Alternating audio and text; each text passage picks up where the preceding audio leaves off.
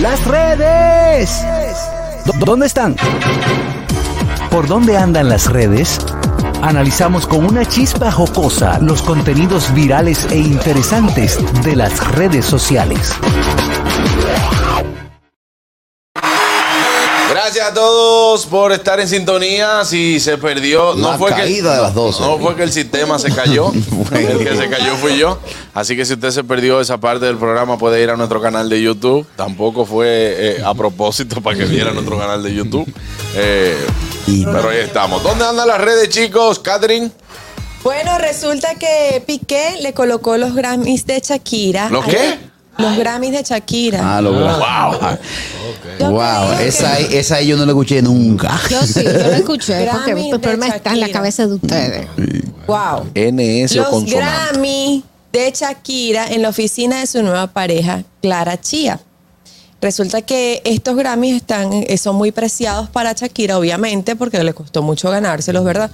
Y este, dice en las redes sociales que él todavía los tiene y es- no solamente que los tiene él en su poder, sino que están en la oficina de la chica con la que le pegó los Yo, cachos. yo lo que veo que esos ricos no tienen problemas. Divorciamos y el otro día pim pam, ando con mi muchachita agarrada de la mano. Esa, esa es la nueva. Esa gente no tiene problemas. Hay que guardar el luto, las a- a- relaciones. no, señores, pero es que él tiene que devolverle su cosa.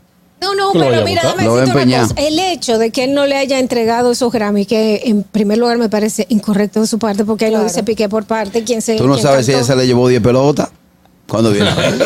ella, oye, me voy a llevar la pelota, pues me voy a quedar con los Grammy tuyos. Óyeme, el caso es que Shakira hizo una entrevista donde ella eh, desnudó sus sentimientos y lo que ha tenido que vivir los días más oscuros de su vida en estos momentos.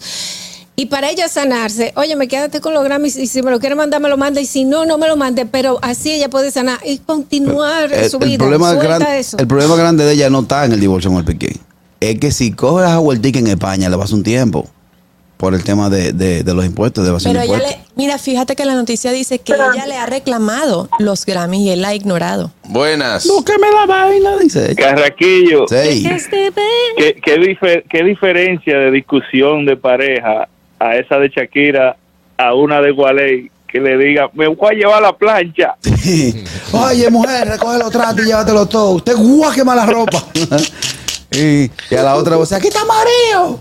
Eh, hay diferencias, sí. Es muy, di- mucha, mucha, mucha. Harold Díaz. Gracias. Le- Colega. Oye, Sí. Ah, Don Omar, señores, es noticia, es noticia luego de una declaración, eh, una confirmación más que nada que él dijo a don Francisco que un programa que tenía don Francisco para CNN, que él vendía drogas en la edad de 14 y 15 años, que trabajaba Wow. en un punto de, de droga en Puerto Rico, tenía- hacía horario de 8, de ocho horas, eh, que Con un almuerzo por el medio. que en la noche él vivía eh, alcoholizado y cuando, cuando él choca es cuando le matan a dos amigos de él y ahí es que él decide salir de, de- de- la calle y entregar, eh, irse a la iglesia a, a buscar a Dios, a buscar ayuda. Pero, Pero esta, eh, esta información la había dado hace un tiempo en un programa de radio, eh, Fat Joe, que tiró para adelante a Don Omar y a Dari Yankee, que dijo, mira, Dari Yankee en Foran Row, en tal, tal área, hacía esto y esto y esto.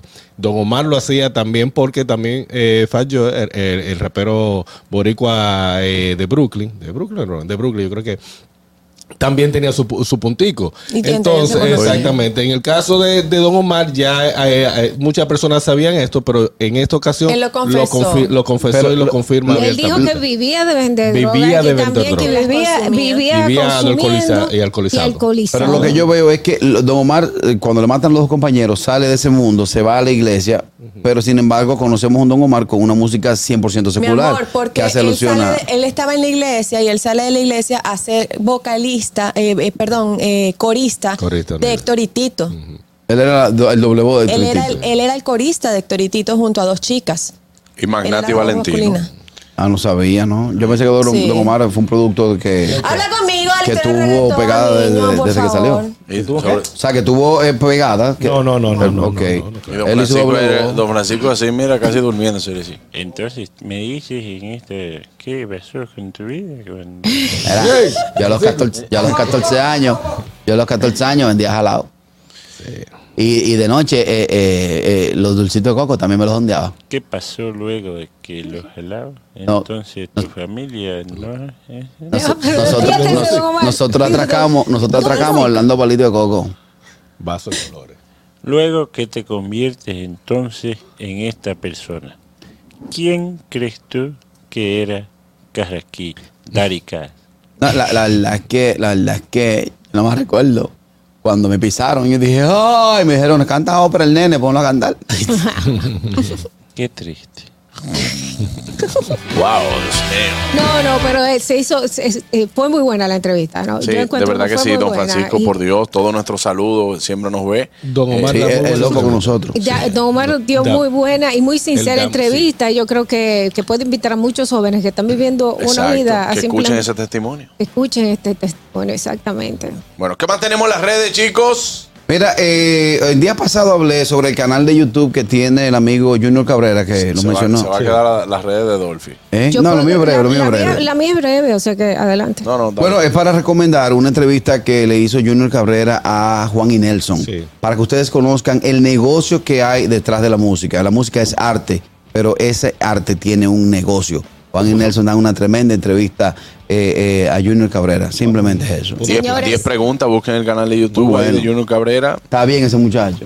¿Quién? Está bien Junior Cabrera, está muy bien. Pero es un muchacho. Digo que se ve joven. Se ve Respeta, respeta, Joven. respeta a Junior. Cabrera. Y otro joven que está rompiendo en las redes sociales y vemos que eso es oh, muchísimos comentarios y va creciendo. Eso es lo que están hablando de Juan Carlos Pichardo, que se dio tremendo estrellón al gusto de las 12, burlándose en el momento que se burlaba de una persona, pues ahí mismo echando para atrás y ¡wup! vino el karma y se lo llevó a él. Busquen, ¿Cómo búsquenlo. karma? ¿Karma? Cármate.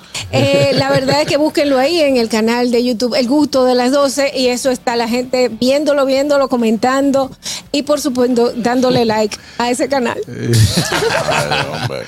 Eh, eh, déjame saludar a alguien que me trató muy bien ayer. ¿Tú tienes unas redes? aquí. ¿Tú tienes unas redes? no, no. No quiero saludar a alguien, le manda saludos a Vitín, eh, que estuvimos ayer compartiendo. Eso es un restaurante Hermano que queda en la Fantino Falco por ahí. Saludos de verdad, un lugar, eh, estamos invitados todos para allá. Eh, así que saludos a Vitín, que debe, debe estar en camino para Estados Unidos, pero trató de muy bien ayer. Sí. Mira, eh, de una vez aparecen los odiadores. Hay que descansar. Que Juan y Nelson no dicen en la entrevista cómo hicieron su fortuna. Llévale a mamá. Los odiadores de una vez. Hasta mañana. Los. Antes diré muy tempranito. Yo me caeré. Hasta mañana, profe. bueno, señores, así mismo tenemos nosotros que decir hasta mañana. Gracias a todos por mantener la sintonía. Mañana es fiesta. Bueno, ¿verdad? Mañana a- fiesta. Hasta el lunes. Diablo, diablo, Harold. ¿Y qué tú vas a hacer mañana? Yo. Sí. Trata de conquistar al mundo. Mañana, mañana es día de fiesta, brother. Págalo doble. Doble. Hasta el lunes. Feliz fin de semana. El gusto, el gusto de las 12.